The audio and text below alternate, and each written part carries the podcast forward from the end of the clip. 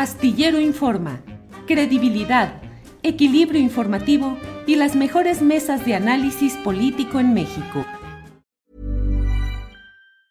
Hey, it's Ryan Reynolds and I'm here with Keith, co-star of my upcoming film If, only in theaters May 17th. Do you want to tell people the big news? All right, I'll do it. Sign up now and you'll get unlimited for $15 a month in six months of Paramount Plus Essential Plan on us. Mintmobile.com slash switch. Upfront payment of $45 equivalent to $15 per month. Unlimited over 40 gigabytes per month. Face lower speeds. Videos at 480p. Active Mint customers by 531.24 get six months of Paramount Plus Essential Plan. Auto renews after six months. Offer ends May 31st, 2024. Separate Paramount Plus registration required. Terms and conditions apply if rated PG. Many of us have those stubborn pounds that seem impossible to lose, no matter how good we eat or how hard we work out. My solution is PlushCare. PlushCare is a leading telehealth provider with doctors who are there for you day and night to partner with you in your weight loss journey. They can prescribe FDA-approved weight loss medications like Wagovi and Zepbound for those who qualify. Plus, they accept most insurance plans. To get started, visit plushcare.com slash weight loss. That's plushcare.com slash weight loss. Arturo Cano, buenas tardes. Muy buenas tardes, Julio, Juan. ¿Cómo estás? Muchas gracias a todas las personas que nos acompañan. Gracias, Juan Becerra Costa. Buenas tardes. ¿Qué pasó, Julio? Abrazo a ti, Arturo, Adrián, a todos quienes nos ven, nos escuchan. Gracias, Juan. Oye, Juan, eh, antes nos habla Arturo, mira, eh, su libro que ya está anunciado, el de Claudia Sheinbaum, presidenta, y luego Reforma, que dijo que se anunciaba un libro que no existía, y salió Arturo a decir, pues ¿cómo que no existe si yo lo escribí? Y ahí estuvo todo ello. ¿Cómo te ha ido con todo este proceso del libro de los espectaculares y de las correcciones que has tenido que ir haciendo a, esas, eh, a esos señalamientos, Arturo Cano? pues bien, yo creo en general, Julio, eh, yo lo único que puse en algunas eh, en la mesa en algunas entrevistas de radio. Juan, por ejemplo, fue muy amable este, al, buscarme para, para, dar mi punto de vista sobre ese asunto. Fue que, que pues en, el diario Reforma me conocen eh, y bien podrían haberme buscado y me podrían haber preguntado este, sobre la existencia del libro. Pero bueno, pues eh, naturalmente Reforma desde hace un buen rato juega un, un papel de más que de diario, más que de eh, publicación eh, dedicada a informar y a presentar visiones equilibradas de la sociedad, pues juega un papel clara y abiertamente opositor y en este caso pues actuó, actuó de esa manera. Eh, la nota puso en duda la existencia del, del libro, este, que por cierto ya, ya está, acaba de salir del hornito.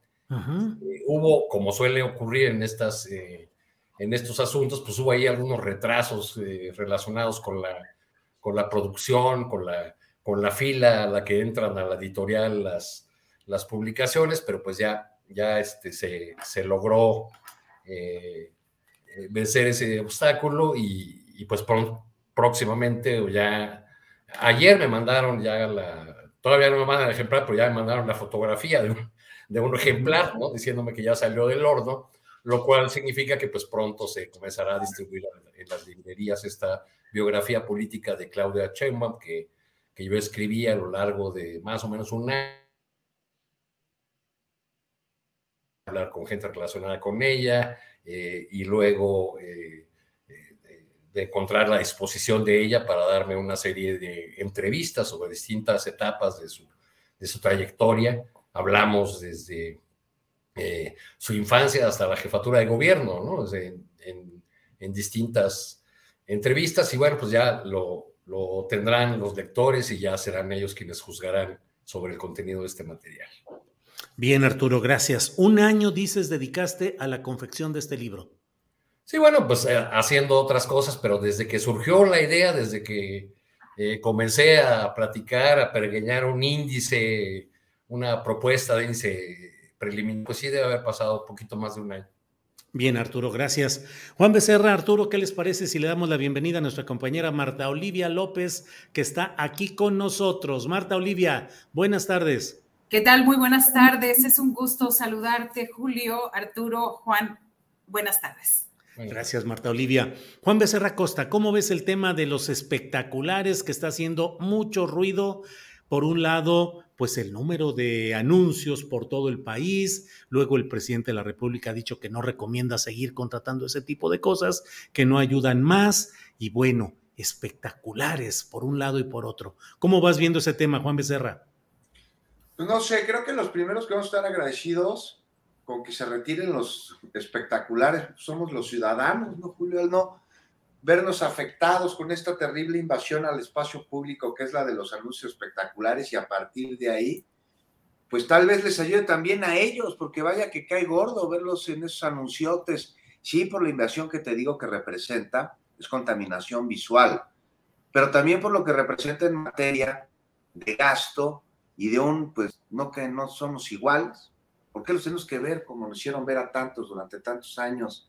De la misma manera salió hoy el presidente, bien decías, a poner orden y, y ahí está el resultado rápido, ¿eh? ya dijeron que están de acuerdo, ¿no? Esperemos que así sea, porque no falta, no ha faltado, más bien dicho, ni está faltando quien no cumple con las reglas del juego a pesar de acuerdos firmados. Mira, te voy a poner ahí un ejemplo.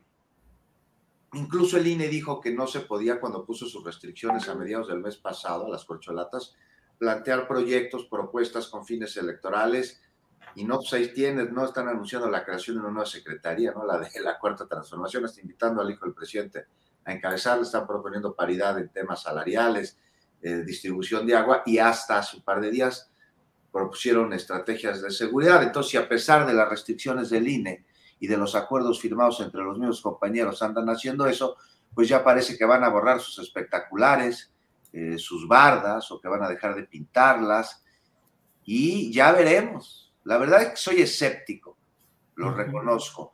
Eh, está muy fuerte la presión, está fuerte la carrera, pero pues ya salió a leerles la cartilla y el presidente dijo que no, que nada de los espectaculares, este, y pues me parece que todos le entraron, ¿no? Dijeron que ya no los iban a poner. Ahora, está el eufemismo. Como esta ha sido una campaña de, eufemismos, todas, ¿no? Las de oposición, todas. en vez de decir candidato, es eh, coordinador, este, por temas legales, sin duda alguna. Estamos viviendo tiempos inéditos en el país, no nos habíamos visto ante estas circunstancias. Y bueno, pues entonces ahora resulta que nadie ha comprado espectaculares, que nadie ha pagado por ellos. Bueno, por lo menos no los principalmente interesados. ¿Quieres la República Mexicana tapizada de este tipo de anuncios? Pues no, pues yo, yo no, no sé dónde vi. Mi editorial, mi editorial los pagó.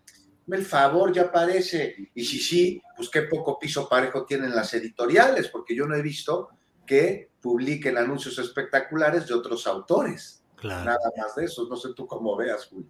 Sí, Juan Becerra, pues de pronto se vinieron estos, como los ovnis, objetos voladores no identificados, se vinieron los objetos espectaculares no identificados, colocados por extraterrestres cuyo dinero viene de quién sabe qué espacio sideral, y de pronto los propios eh, aspirantes dicen, bueno, Adán Augusto, pues yo no sé realmente, incluso hasta demandas va a presentar, y Mario Delgado que dice, son los que da bien, o sea, gente que anda por ahí dice, déjame sacar 100 mil, 200 mil pesos y los meto aquí, nomás porque me da la gana. Objetos espectaculares no identificados, Juan. Marta Olivia, ¿qué opinas de este tema de los espectaculares? ¿Cómo lo vas viendo? Y las reacciones eh, tanto del presidente López Obrador como de los aspirantes y de Mario Delgado. Marta Olivia.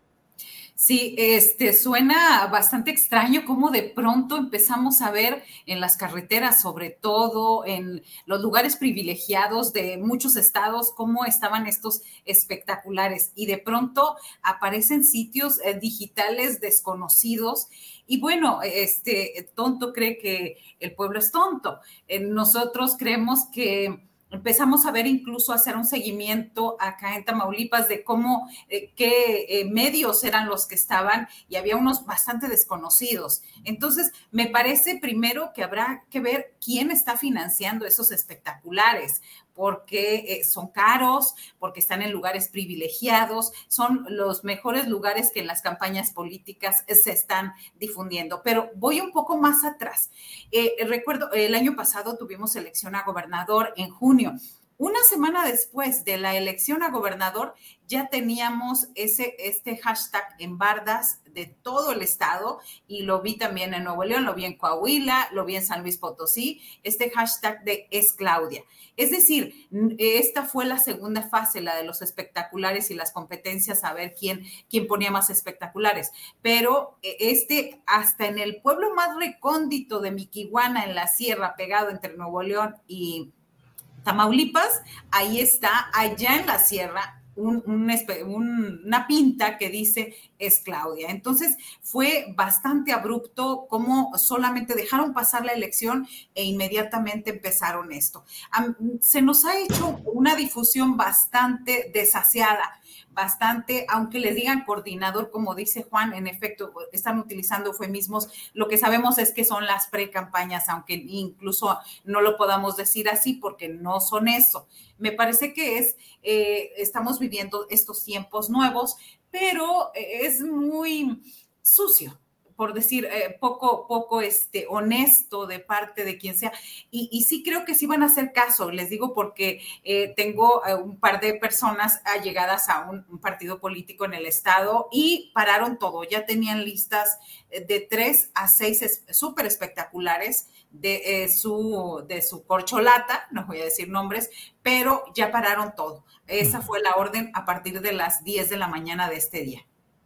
Bien, Marta Olivia. Eh, Arturo Cano, dos temas. Primero, ¿qué opinas de este uso y abuso de los espectaculares en una abierta promoción electoral de los aspirantes, por un lado? Y por otro, hoy hablaba con el periodista jalisciense Rubén Martín acerca de lo sucedido en Tlajomulco, Jalisco, con estas minas terrestres o artefactos explosivos colocados eh, que provocaron muertes y heridos.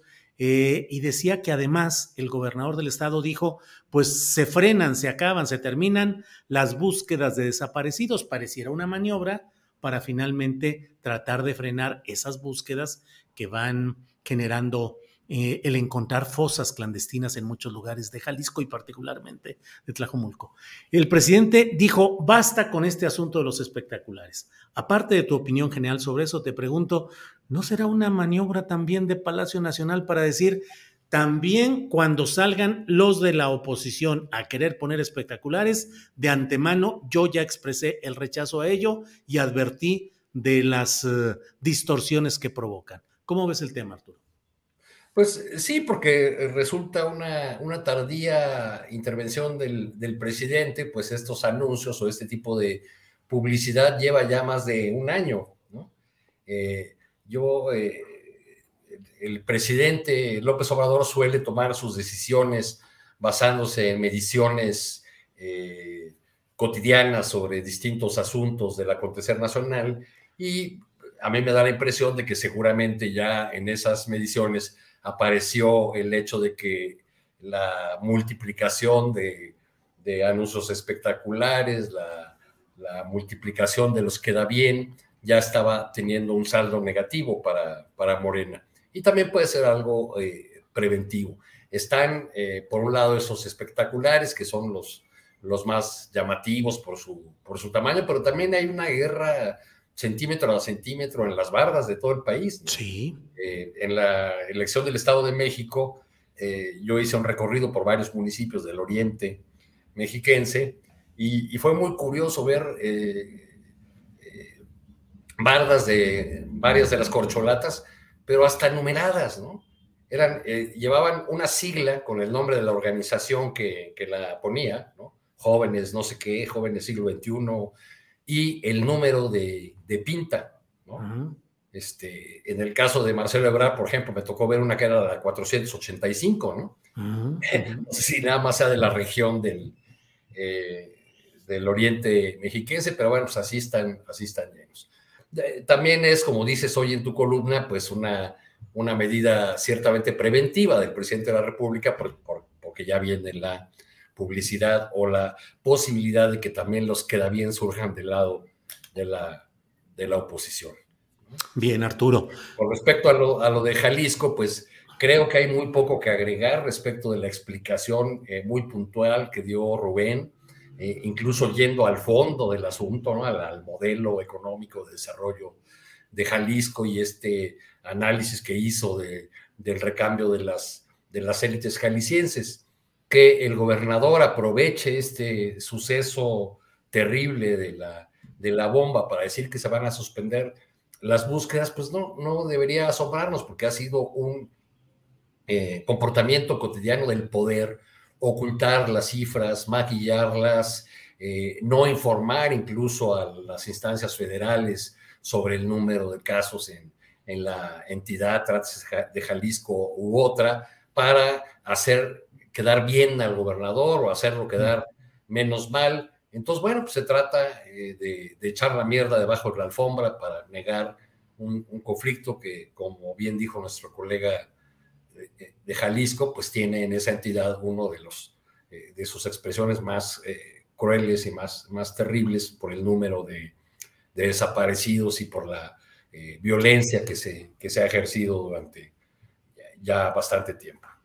Bien, Arturo, gracias. Juan Becerra Costa, ¿va creciendo de verdad la candidatura de Xochitl Galvez? Falta el proceso, faltan las finales y todo, pero políticamente todo, según mi punto de vista, todo está acomodado ya para que Xochitl sea la candidata de este amasijo de intereses mediáticos, empresariales y partidistas va avanzando de veras Juan Becerra y le ves visos de que pueda, habrá visos de que pueda crecer como para competirle realmente a Morena y sus aliados, Juan? Pues no lo creo. No lo creo. Aquí estamos viendo un, fenómeno bien interesante cuya perspectiva es de alguna manera cegada por los propios intereses y filias y fobias de parte de la población. Eh, lo que estamos viendo con Xochitl Galvez es un globo muy grande y rápidamente muy inflado. Y algo que intentan imponer casi, casi como una moda, que es el disfraz, ¿no? Eh, ahí vemos cómo la oposición se ha disfrazado últimamente, ha recurrido al disfraz al carecer de proyecto propio, este, y bueno, pues vemos a una que seguramente coincido contigo, seguramente será la candidata, pues ya está pactado, ya está señalado, ya está puesto, que se disfraza de formar parte de grupos indígenas, porque lo hace, eh, porque se pone huipil por el significado de, del huipil, para verse de huipil, para dar la impresión de lo que el huipil puede llegar a representar. Y entonces, ¿por qué no va a disfrazarse, por ejemplo, de víctima también, como lo hizo ahora al, decir que va a demandar al presidente por violencia política en razón de género. Y aquí hay un asunto delicado. Ella puede demandar de lo que quiera, pero utilizar un problema grave cuya última consecuencia es el feminicidio, me refiero a la violencia en contra de las mujeres, con fines politiqueros, cuando no es lo que ella está viviendo política en razón de género, distrae la atención de donde tiene que estar, que es en los casos auténticos. Pero que podemos pedir una candidata artificial, a una que está construida con apariencias. Lo que se ha dicho desde la mañanera de Xochitl nada tiene que ver con que sea mujer, nada, absolutamente. Tiene que ver con la construcción de engaños y el oportunismo con el que ella dice enarbolar causas que nada más no. Se señala la hipocresía, se señala el cinismo también, se ha llegado a la burla, sin duda, sí. Y estemos o no de acuerdo con este recurso, lejos está de ser violencia política en razón de género. Y bueno, pues de lo que dices, ¿no? Pues va a llegar, veo muy divertidos a simpatizantes de la oposición hoy con Xochitl, porque se agarra mentadas de madre con Morena, eh, por lo tanto representa esas mentadas que ellos quieren dar y encuentran en Xochitl un megáfono.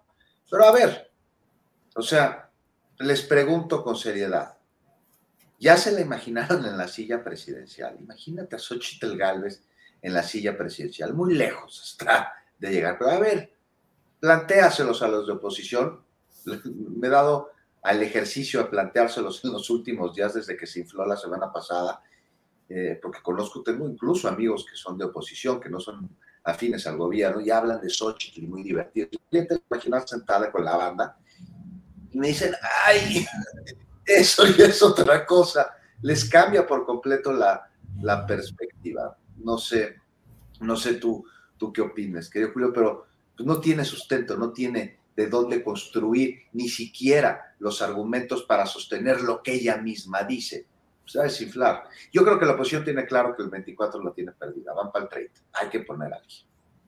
Gracias, Juan. Marta Olivia, ¿cómo ves el fenómeno, la presencia, la fuerza real de Xochitl Galvez? ¿La ves como una opción que vaya creciendo? Y por otro lado, ¿cuáles son los límites de la crítica a un político, sea hombre o mujer, que está en el centro de la discusión y del análisis crítico y de la pasión política y partidista?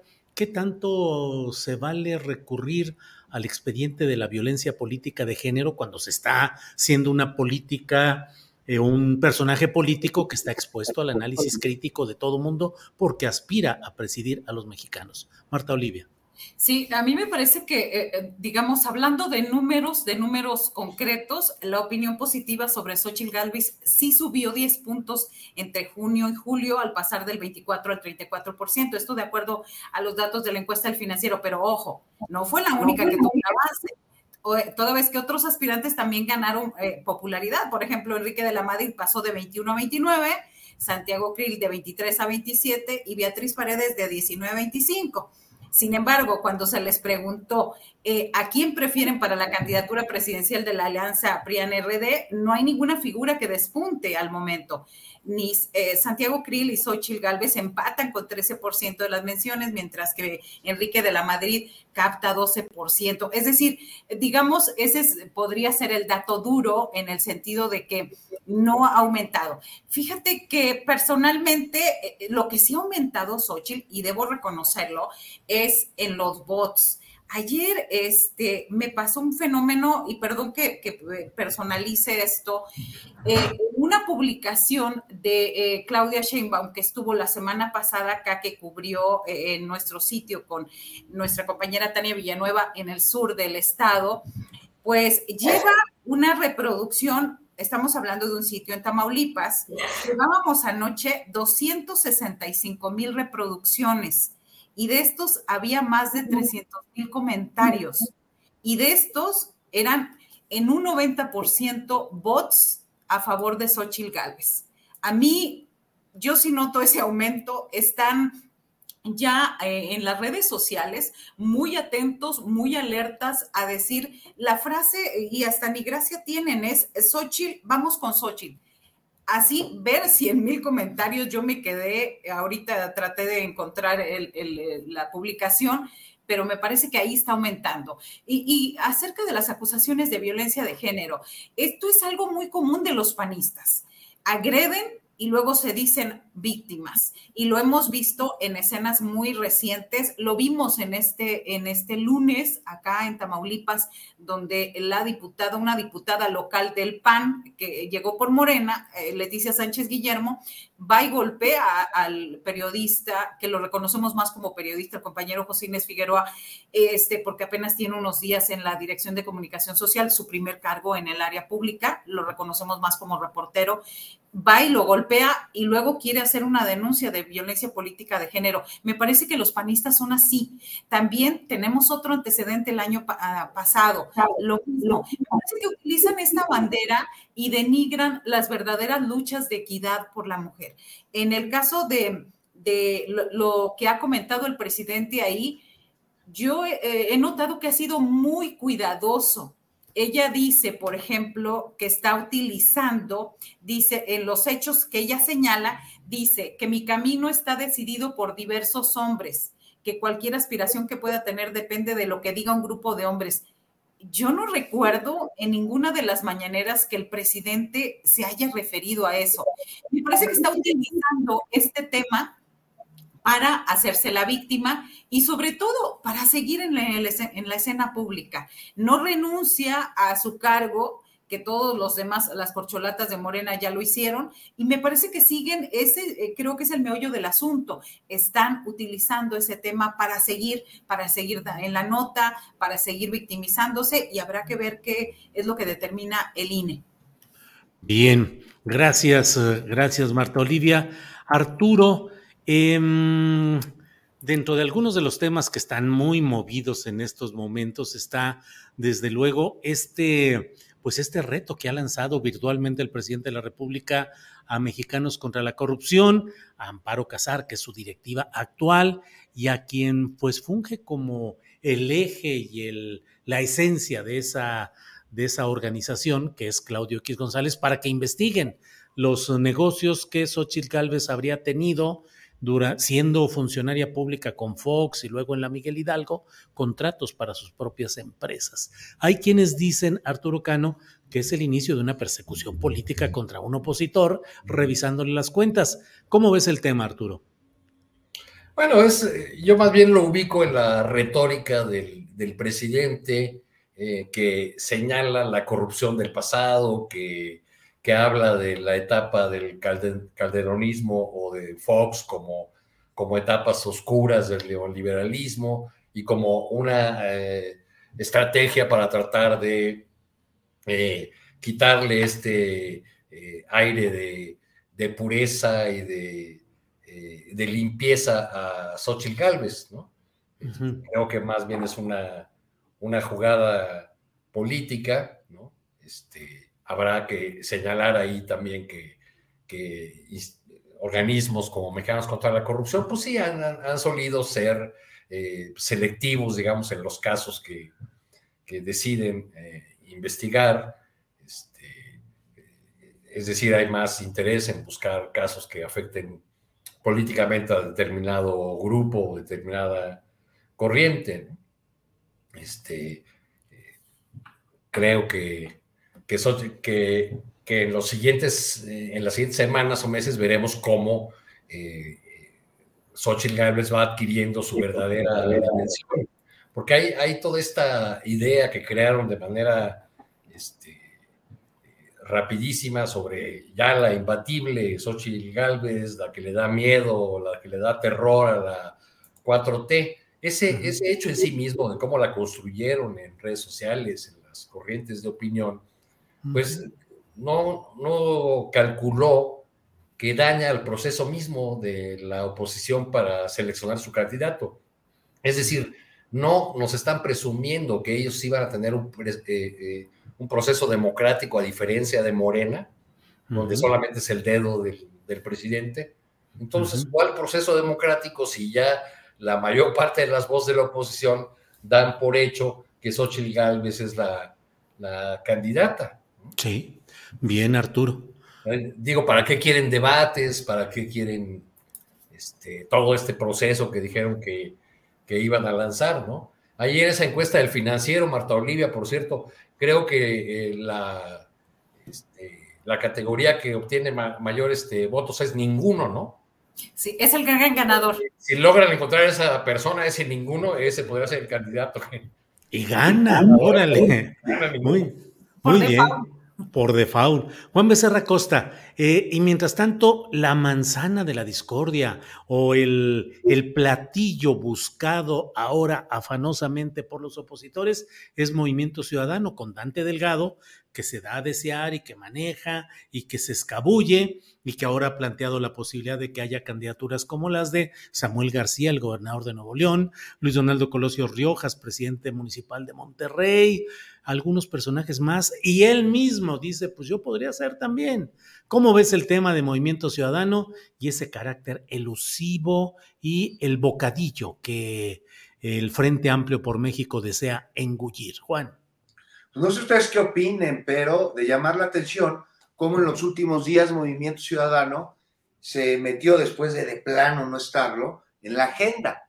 Ahora, el por qué se metió, bueno, ya deja mucho que desear, vaya relajo que traen ahí dentro, ¿no? Me parece que todo empezó cuando Clemente Castañeda dijo que si Xochitl era la candidata, pues entonces deberían allí en MC ir con el bloque.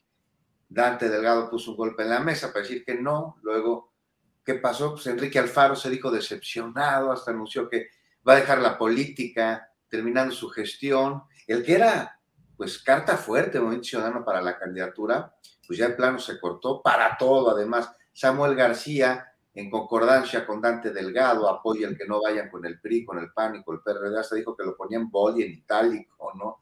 No hay manera, dijo, con él ni a la esquina. Y de llamar la atención que parece que Dante, pues ahí deja la posibilidad abierta de que tanto Samuel como Colosio Jr., pues no estarían necesariamente descartados, este, pero híjoles, me parece que ellos tienen más la mirada puesta en todo menos en 2024, lo han dicho, lo han repetido, lo han reiterado, y es que saben que no hay manera, que lo tienen perdida para el 2024. Y, no nos hagamos, ¿no? El Frente Amplio también lo sabe, por eso sus cartas fuertes se bajaron, por eso Xochitl, que es un chiste, ahí está. Eh, popular, sí, es popular sin duda alguna, y tiene eco, sí, pero no por eso deja de ser un chiste. Eh, saben que van a perder, saben que la batalla está ahora en el plan C, lo que buscan es impedir que la mayoría calificada de Morena esté ahí en el Congreso, bueno, y sus aliados, y para allá, para la presidencial, miran para el 2030. Este, no van a quemar cartuchos. O sea, los que se apuntan, Julio, son de salva. Y la salva, como Xochitl, hace ruido, pero hasta ahí. Y Movimiento Ciudadano, pues sí trae ahí una falta de acuerdos al interior que son de llamar la, atención y me parece que termina, terminarán jalando hacia donde su líder les diga, que es Dante Delgado Ranauro, tendrá, fíjate, el partido que nace de convergencia para juntar a los disidentes de otras fuerzas políticas que no están de acuerdo con los lineamientos que se toman en sus dirigencias, solo pues está teniendo justo eso que busca que suceda en otras organizaciones políticas para atraerlos. Entonces, eh, muy, muy pendientes de lo que suceda al interior de Movimiento Ciudadano, donde nada, absolutamente nada está dicho, y lo dicho parece desdecirse para volver a confirmarse y luego desdecirse de nuevo con el paso de muy pocas semanas. Bien, Juan.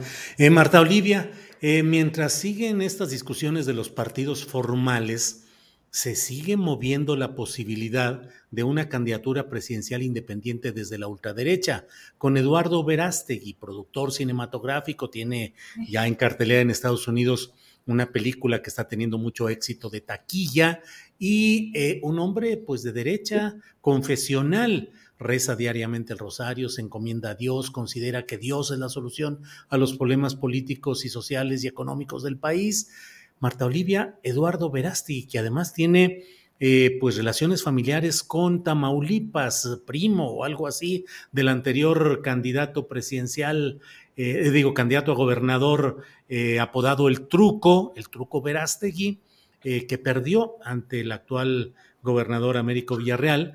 Y bueno, de esa familia de los trucos, creo que les dicen a todos ellos. ¿Qué hay de esas relaciones familiares, Marta Olivia? Sí, eh, para empezar, Eduardo Verástegui, yo creo que debería decir la verdad cuando él se dirige en público. Eh, este, él es originario, somos los dos de Jicotenca, Tamaulipas, un, municipio muy pequeño, eh, más o menos 25 mil habitantes aproximadamente. Y en estos 25, él nació ahí, sin embargo, cuando él empezó su carrera de actor, este, hay un municipio cercano eh, de poco más de 35 eh, mil habitantes que se llama Ciudad Mante.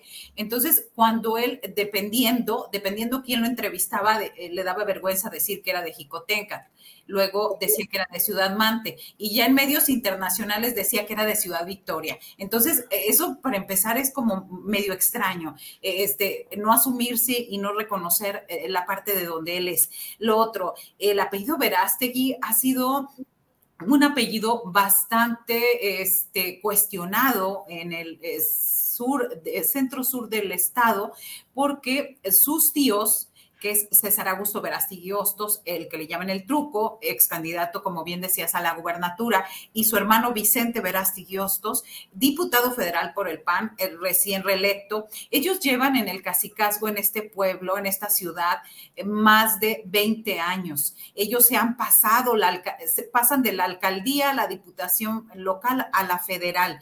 Actualmente, eh, este, la alcaldesa es la esposa de Vicente Verástegui. Y Vicente Verástegui, ahora sí que el tío de Eduardo Verástegui, fue uno de los golpeadores con eh, el periodista José Inés Figueroa el lunes pasado. Entró al Congreso del Estado ah, con sus guaruras armado y directamente eh, golpeó al periodista. Entonces, pero además de eso, sus eh, nexos con el crimen organizado son bastante claros en la zona cañera. Y en este lugar estaba el ingenio de Jicotenca.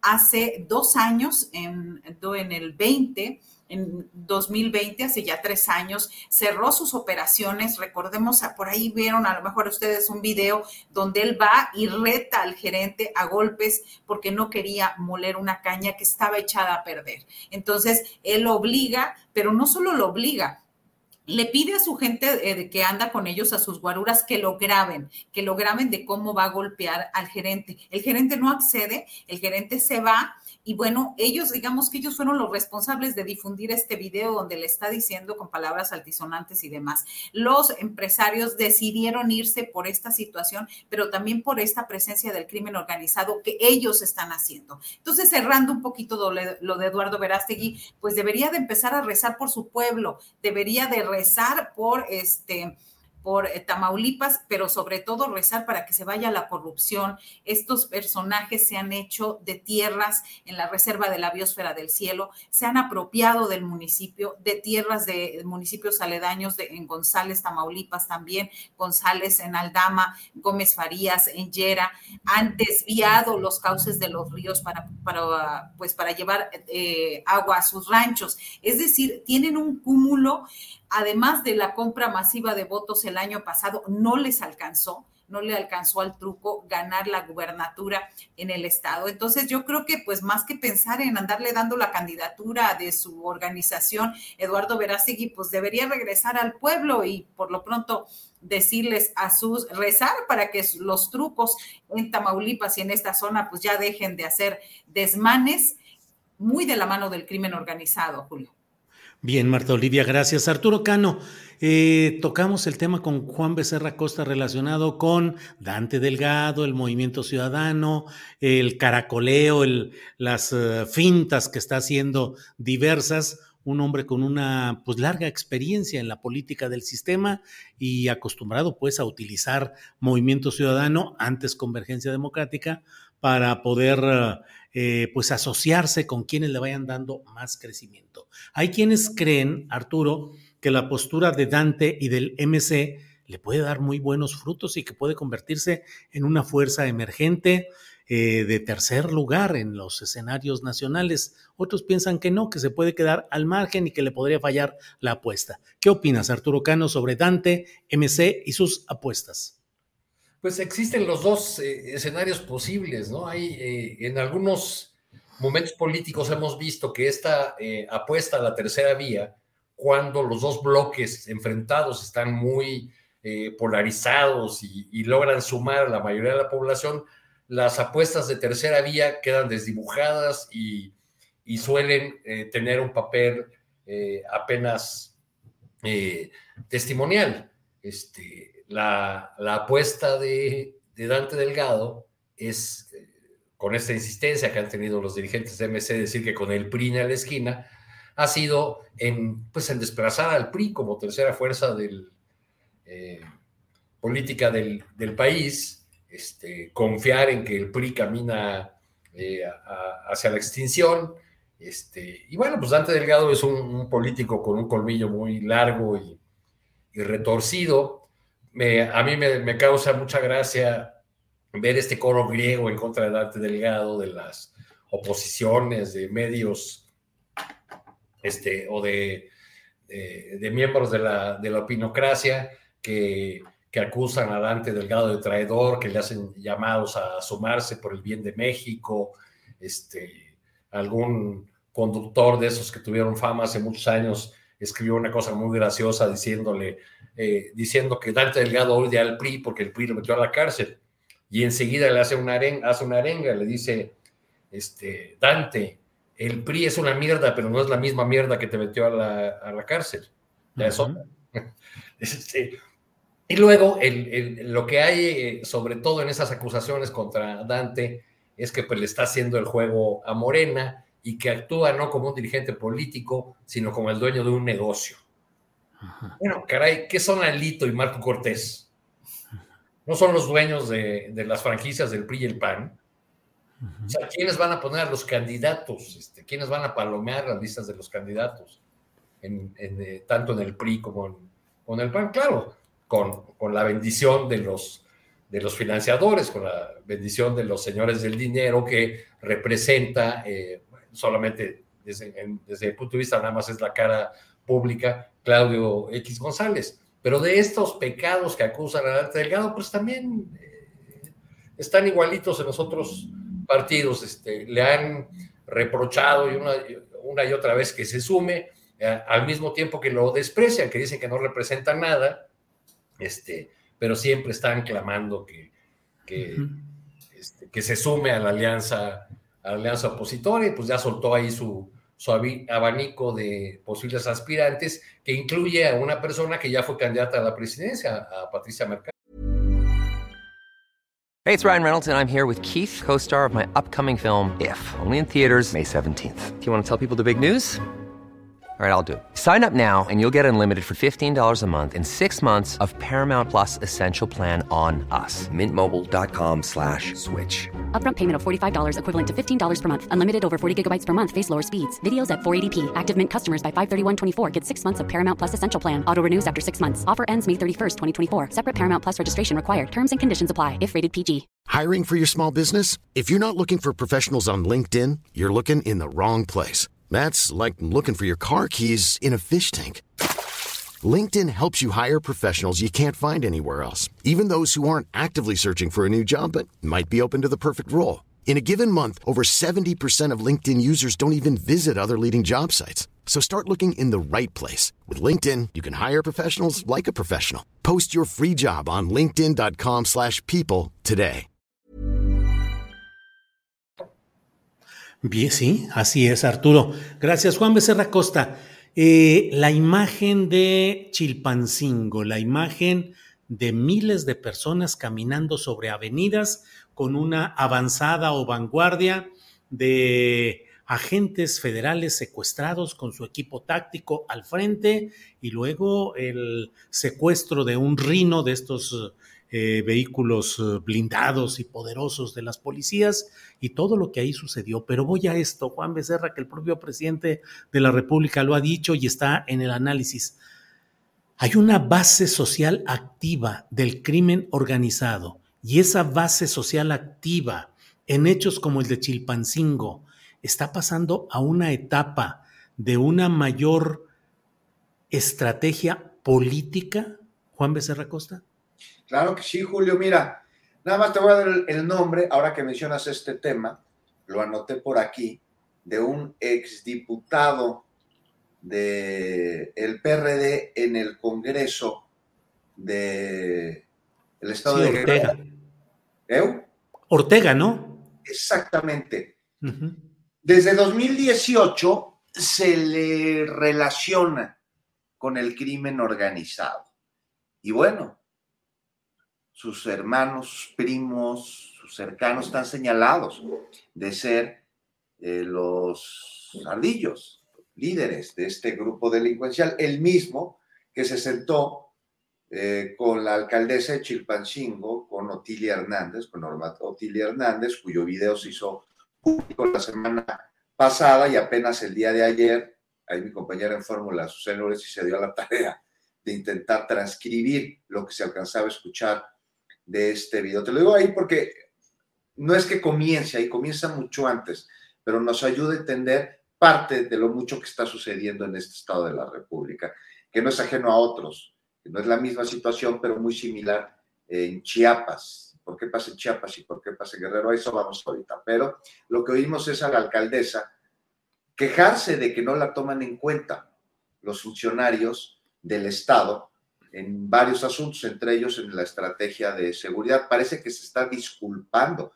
con el presunto líder de una banda delincuencial por algo, por no poder atender sus solicitudes, por no haber respondido a algo. Pues, sabemos, se tiene que investigar, pero eso parece una clara negociación posteriori al favor por parte del crimen organizado hacia quien fuera candidata eh, de compra de votos, ¿no? Es, es, muy clásico, es muy típico, todo parece indicar que va por ahí y aún, pues no pago por ese servicio que les dio el crimen organizado. No olvidemos quién es Norma Otilia Hernández.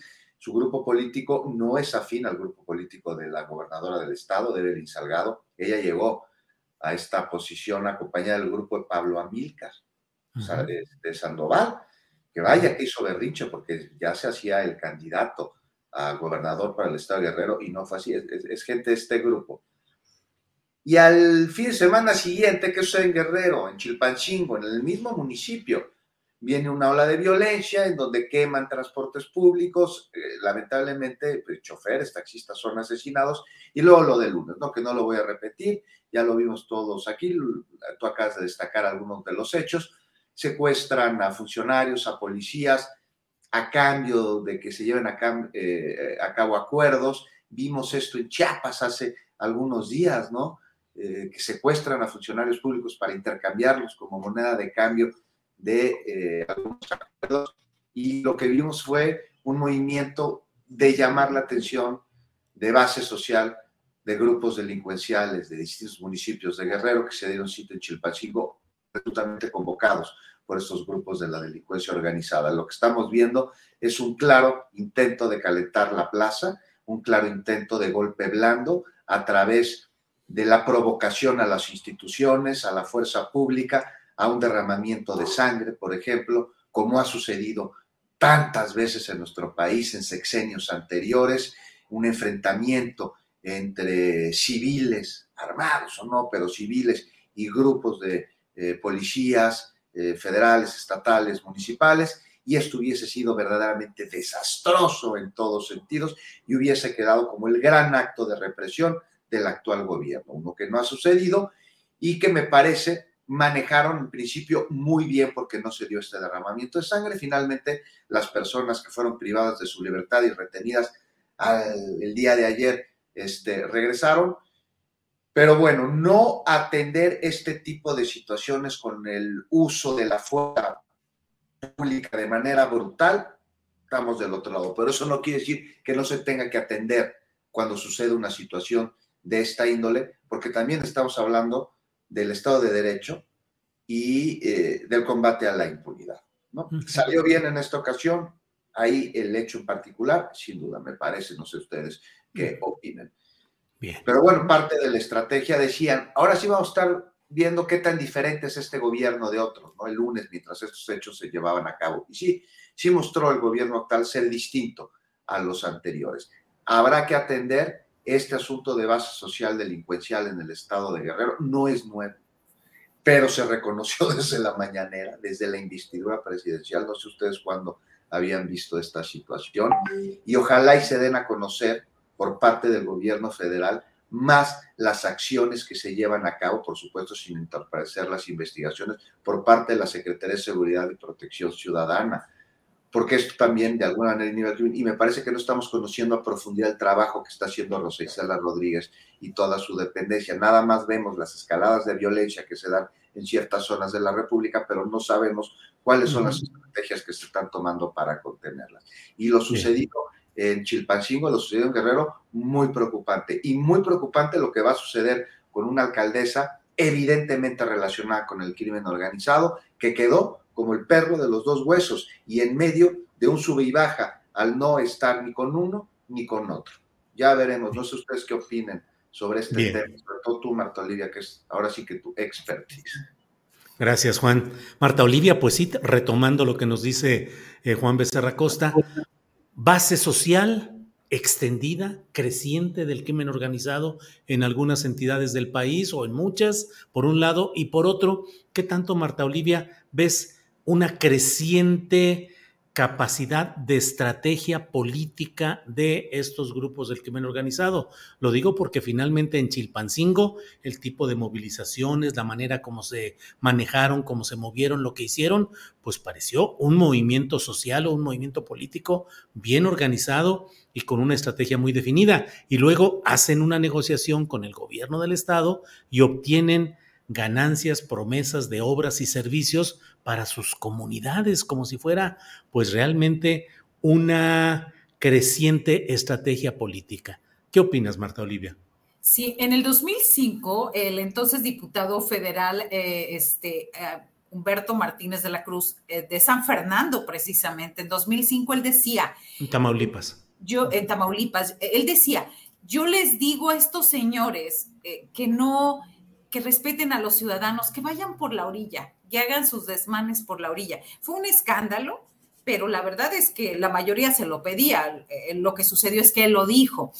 Y, estoy un poco recordando cómo se ha dado esta base social o cómo podría ser el símil en Tamaulipas. Eh, uno de los más recordados eh, ha sido Osiel Cárdenas Guillén, que este, cuando era Día del Niño llegaba con este, trailers con juguetes para los niños de municipio, su municipio, Vallehermoso, ejidos de Matamoros, ejidos de San Fernando. Y entonces eh, esto se ha traducido, o cuando eran menos cárteles, estamos hablando que nada más era el cártel del Golfo y el cártel, pues era el que permeaba, permeaba en, en el estado. Ellos, eh, cuando había, este, por ejemplo, huracanes, los primeros que llegaban eran ellos a dar ayuda. Cuando había este, temporada invernal, los primeros que llegaban con este, trailers de eh, cobertores y demás y chamarras eran ellos. Entonces, en ese momento, bueno, ya después detuvieron a Ociel Cárdenas y lo demás, ha sido cada vez menor. Lo que sí notamos es que cuando el crimen organizado quiere posicionarse en contra del ejército, en contra de la marina o en contra de un gobierno, que ha sido más eh, sobre eh, la Sedena, por ejemplo, eh, notamos nosotros, ya no se ha dado en Tamaulipas, ya no se ha dado, pero sí hubo momentos en que ellos organizaban a la gente y de pronto iban y bloqueaban una carretera y todos sabían que era que les habían pagado y que era el crimen organizado, pero inmediatamente, o sea, si ellos decidían a las 10 de la mañana, a las 12 ya estaban haciendo un bloqueo, la mayoría eran pagados sino que todos eran pagados. Entonces, me parece que por, lo menos en Tamaulipas no han hecho esta base, es, decir, los grupos del crimen organizado sí han tenido acercamientos, este tipo de acercamientos y de beneficios a la, a la gente, pero volvemos al tema de los trucos. O sea, los trucos están ahí con un cártel, están eh, apoyados por un cártel. Eh, hay municipios que son panistas, apoyados por ellos mismos, como el municipio de Ciudad Mante, donde el alcalde eh, ha salido en un audio cuando este, estaba teniendo tratos con grupos del crimen organizado. Entonces, no dudamos que en este momento, si el alcalde con estos grupos llaman a una movilización, también la hagan también la hagan. Recordemos que hace unos meses este, también hubo enfrentamientos con el gobierno del estado, enfrentamientos políticos, precisamente por eso, porque ellos están con un cártel del crimen organizado y después acusan al gobierno del, del estado de inacción. Entonces, es esta zona de la zona cañera, eh, centro más hacia el sur, donde está Jicotenca, Almante, Yera, Gómez Farías, González y todos los demás municipios. Es decir, ya están en el poder en, este, en el caso de este alcalde, en el caso de la alcaldesa también, Noemí, eh, Noemí González Márquez, esposa del diputado federal, ya está como que muy institucionalizado y que muy claramente obedecen a intereses del grupo, de grupos del crimen organizado.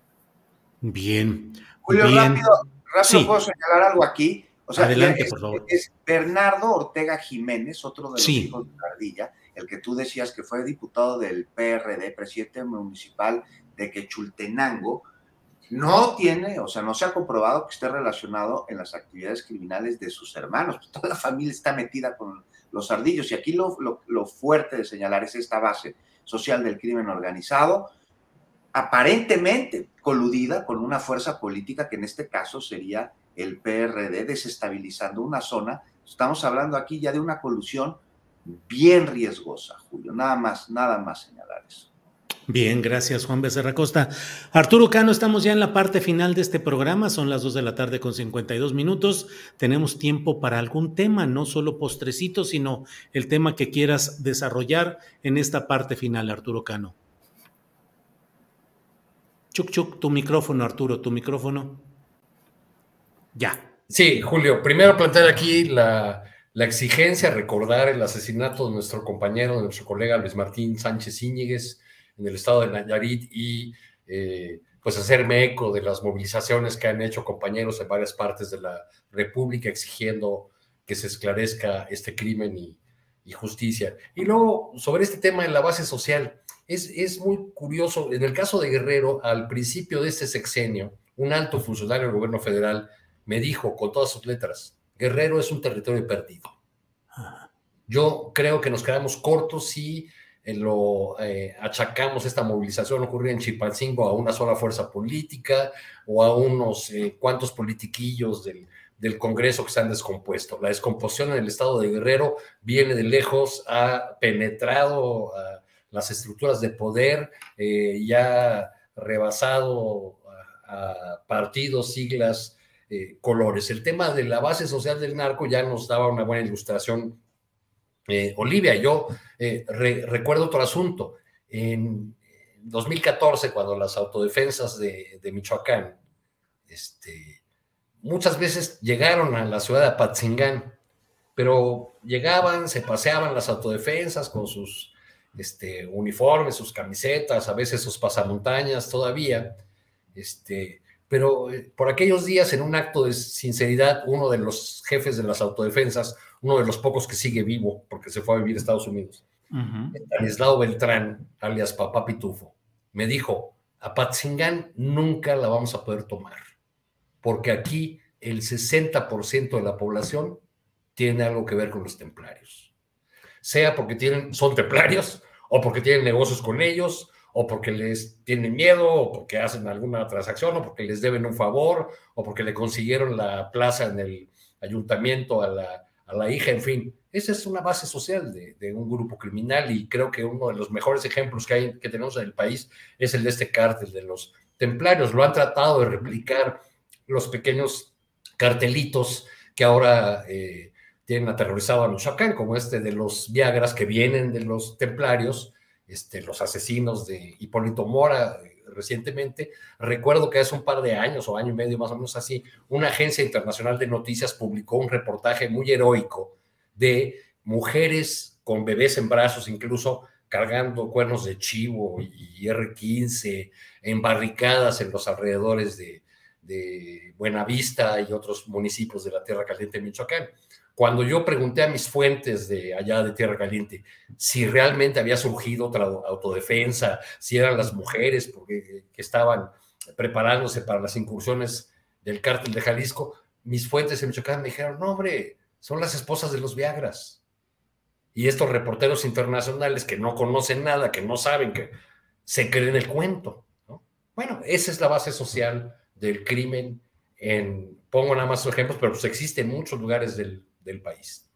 Bien, Arturo, gracias.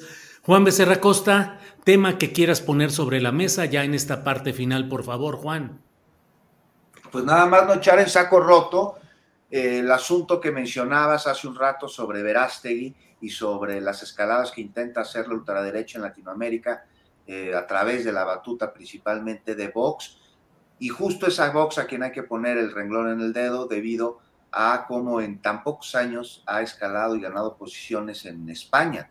Es increíble ver cómo esta ultraderecha, eh, que al principio se veía casi, casi como un chiste, se ha convertido en una verdadera fuerza política ya, y vienen a nuestro continente, vienen a América Latina, y nada más recordar que nos reímos de ellos, nos burlamos, que si mochos, que si nadie les va a hacer caso, son unos retrógradas, eh, la agenda social, pues nada más no, eh, atentan contra los derechos humanos y de lo mismo nos reíamos, no sé si se acuerdan, con Donald Trump, que veíamos como un chiste y es un chiste que se terminó convirtiendo en una realidad.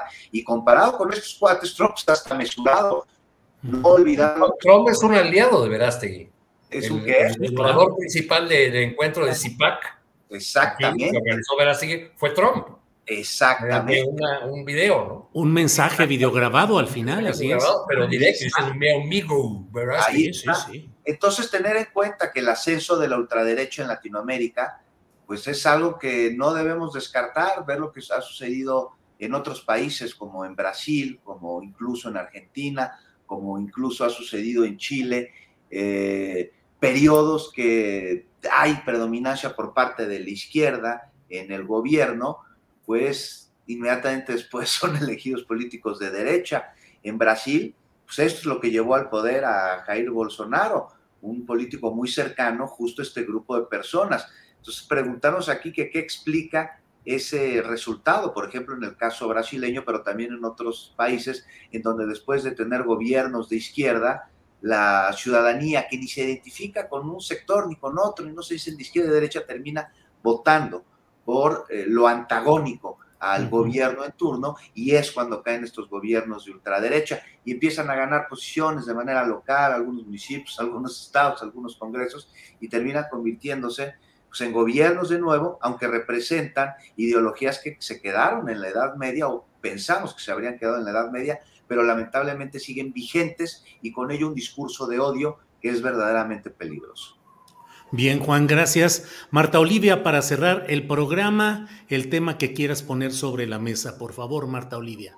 Sí, este, hay una, hay una frase de Noam Chomsky que dice, si es malo cuando lo hacen, está, sigue mal cuando lo hacemos. Y bueno, yo quiero hablar del tema de Ernesto Ledesma hoy en la mañanera. Me parece que es muy prudente, es muy necesario defender estas posiciones críticas, críticas que yo he encontrado desde hace muchos años. Julio, en ti, en tu segmento, en tus programas aquí en Astillero, este, y que también en Rompeviento TV, Ernesto Ledesma, lo reconocemos y lo vemos cuando anda por Tamaulipas y por todas partes, eh, es un reportero de a pie, es un reportero de investigación y me parece que eh, podría no estarle informando como debieran al presidente de muchos temas en los que nosotros nos damos cuenta realmente de cómo está la situación. Y que nuestras intervenciones en las mañaneras, o me voy a referir en mi caso, y me parece que eh, lo replica muy bien Ernesto, es ir a darle a conocer al presidente de lo que está sucediendo a ras de suelo. Eh, me parece que ahí debería de haber una, una apertura a, su, a sus opiniones, pero sobre todo sus trabajos de investigación. Me parece que no nos pueden tratar eh, iguales a todos o hablar de campañas o hablar de otras situaciones cuando ejercemos el periodismo y cuando muchas veces, y lo veo en las comunidades, en los ejidos, en las colonias, donde vamos a reportear, donde la gente eh, piensa y quiere que uno externe sus temas en la mañanera, porque ellos sienten que al momento de escucharlo el presidente Andrés Manuel López Obrador, en ese momento se va a resolver o se va a mover algo. Y ya lo hemos tenido nosotros de prueba acá cuando hemos asistido a la mañanera. Entonces, mi solidaridad, mi apoyo para Ernesto Ledesma, director de Rompeviento TV, y pues que, que sigamos haciendo más periodismo así, eh, siendo muy, muy, con mucho contenido, con mucha información, con mucha investigación y pues que haya consecuencias de la otra parte. Marta Olivia, gracias por tocar ese tema, me solidarizo plenamente, suscribo tus palabras, envío siempre mi solidaridad a un gran periodista honesto y crítico como es Ernesto Ledesma. De eso vamos a platicar, por cierto, no se vayan quienes nos acompañan, vamos a platicar de esos y otros temas ya en la parte final con Adriana Buentello. Pero, eh, pues Marta Olivia, gracias por el tema Arturo Cano, buenas tardes y gracias por esta ocasión. Buenas, buenas, eh, buenas tardes, abrazo a Ledesma. Sí, abrazo a Ledesma. Juan Becerra Costa, saludos y buenas tardes, gracias. Buenas tardes y Arturo Cano, una disculpa porque no podría asistir el lunes a la presentación de tu libro porque voy a estar trabajando, pero pues ahí, ahí seguro lo cubrimos y muchas felicidades. Me muero de ganas de tenerlo en, en la mano. Gracias, pues yo, creo que habrá, varias presentaciones, ahí te estoy avisando. 19 horas Casalán, ¿verdad? Esa es, este la, intención primera. ¿Este próximo lunes ya? Sí, sí, este próximo. Órale, sale. Gracias Arturo, gracias Juan. Marta Olivia, muchas gracias, buenas tardes. Gracias, muy buenas tardes, un abrazo a todos. Gracias. Para que te enteres del próximo noticiero, suscríbete y dale follow en Apple, Spotify, Amazon Music. Google o donde sea que escuches podcast. Te invitamos a visitar nuestra página julioastillero.com.